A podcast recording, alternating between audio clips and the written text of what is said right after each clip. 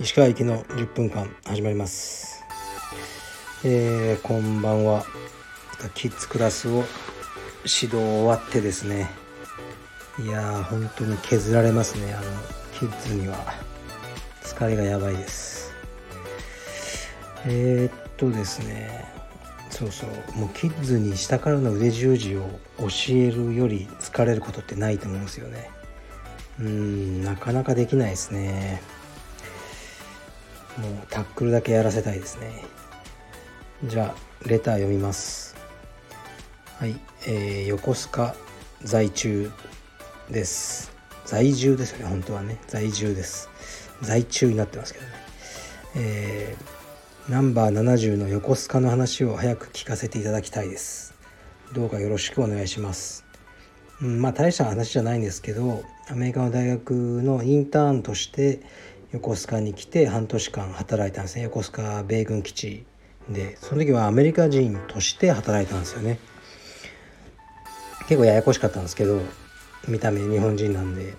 で基地内に住んでたんです。結構いい部屋に。あのー、で食費も全部出て朝はねあの軍人と一緒に飯食ってましたね。なんかなんだこいつはと思われてましたけどすごい面白かったですよ。軍人しかいない食堂に並んでトレイ持って行くんですけどね。で食べてる途中もなんかいきなりあのなんか国歌が流れたらいきなり立ち上がってなんか敬礼させられたりして。はい。そういう生活を半年してでえー、っとそれからまあどうする？インターン終わって大学も正式に卒業になったんですけど、うん、とりあえずここで就職するわって言ってそのまま就職したんですよね。えー、で今度は日本人に切り替えてで、まあ、仕事はあのー、最初はあれだったんですねそのインターンの継続で軍人の PT って言ってフィジカルレディネステストと2回週あ年に2回あるんですよ。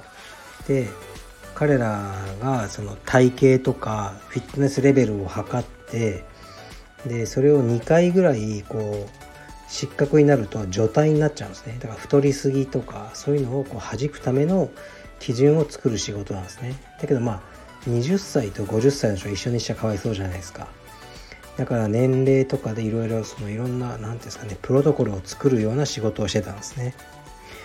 ででもなんか結構つまんなくて一緒に働いている人たちが。常に僕はこう仕事内容より誰と働くが大事なんですよね。でつまんないなと思ったのでその時はまあフリートジムって綺麗なジムだったんですけどなんかこうボロボロのジムがあったんですよ奥地に。基地の一番奥にスージムっていう実は今は綺麗になってるんですけどまた。だ当時もう本当に雨漏りしてる事務所があってでそこにあの送られたんですよね。そでいいかって言われたけどそっちでいいやって言って行ったんですよね。であと最初行った日に僕の名前がそのスペルが YUKI 勇気石川だからなんか女性と思ってたらしいんですよね。ゆき石川っていう。26歳ぐらいの女が来ると思ってたみたいで最初行った日にめちゃくちゃなんか男たちが待ち構えてたんですよその職員の。で僕が車から降りて「ああ勇気石川です」って言ったらなんかもう「ファック」とか言われてなんでなんで？と思ったんですけど後から聞いたらまあ女の子と思ってたのにあのわけわかんないやつが降りてきたって言ってみんなでがっかりしたって言ってましたね。でその時にまあ割と運命的な出会いというか悦子さんっていう日本人の女性とロバートっていう元海兵隊員のやつで今はもう民間人になってるやつとチームであなったんですよね。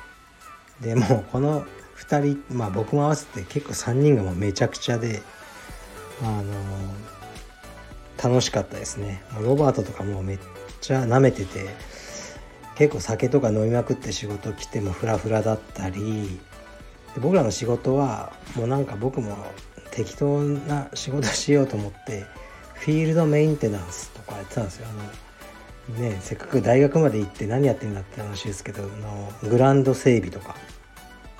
でそれが結構楽しくてあの基地の中はなんか免許いらないのかな？なんかいいのかな？よくわかんないですけどトラックとか別に普通免許しか持ってないのにトラックとかバンバン乗ってたんですよでっかい。でバギーとかがあって運搬用の。で丘とかをそのバギーで爆走してジャンプしたりして楽しく暮らしてましたね。上司も結構めちゃくちゃな人でうんまあ結局最後その上司と揉めて辞めるんですけどうんなんか結構めちゃくちゃな人で、まあ、怖いんですけどもう関心ないって感じで仕事に。だから僕らもなんかちょっと出てきますとか言って倉庫でもう5時間ぐらい寝たりしてましたね。だからちょっとねもう横須賀の話もすごいいっぱいあるんですよ。濃密なあの時間だったんで。でロバートとよくあのドブ板って言って基地の外にもう軍人たちが飲むバーみたいなのがいっぱいあるんですよねそこに行ってあのよく喧嘩とかなってましたね僕はしてないですけどロバートが酔っ払ってなんか喧嘩してなんかビリヤードの球でバーンって殴って相手の歯がなんか78本吹っ飛んだりしてすごいワイルドな時期を過ごしましたね。ちょっと横横須賀の今もどうなってるか知らないですけどこの頃のドブ板の雰囲気はあのちょっと異様でしたね。でまあ充実どうなってんだって話になるんですけどその半年間は全く充実できずであの当時の平先生のストライプルっていうところに入会したんですよね。でもやっぱ遠かったんですよね横須賀なんで。で横須賀の基地内に帰ってきてそこからねもう5時で仕事を終えて電車乗って当時大塚かな？に着くのがやっぱり7時ぐらいでしたかね。で練習して結構遅くまでやってたんで10時とか。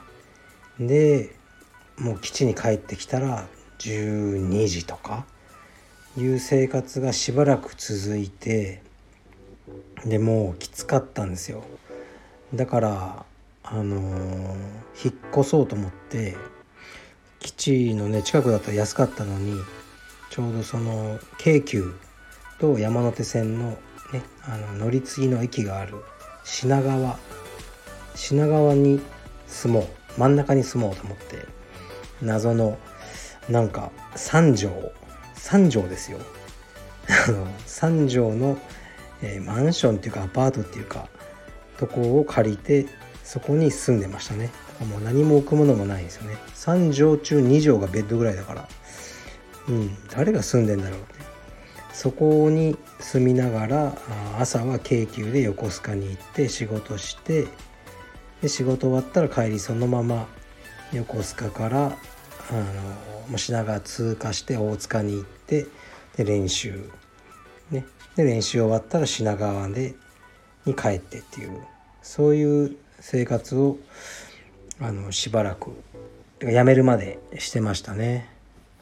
はい。でまあ基地の仕事はもうほんと楽勝なんですけど、まあ、相手がみんな軍人なんで結構話通じないやつが多かったりすぐ喧嘩になったりいろいろでしたね。でもいい経験になりましたね。うん。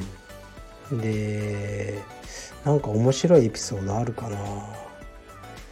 うん言えることと言えないことありますけどそう。あそうそうそうそう。そうもう仕事はあの軍その軍のチームがあるんですよ。ラグビーとかフットボールとか。のチームの予算の管理とかやってたんですね。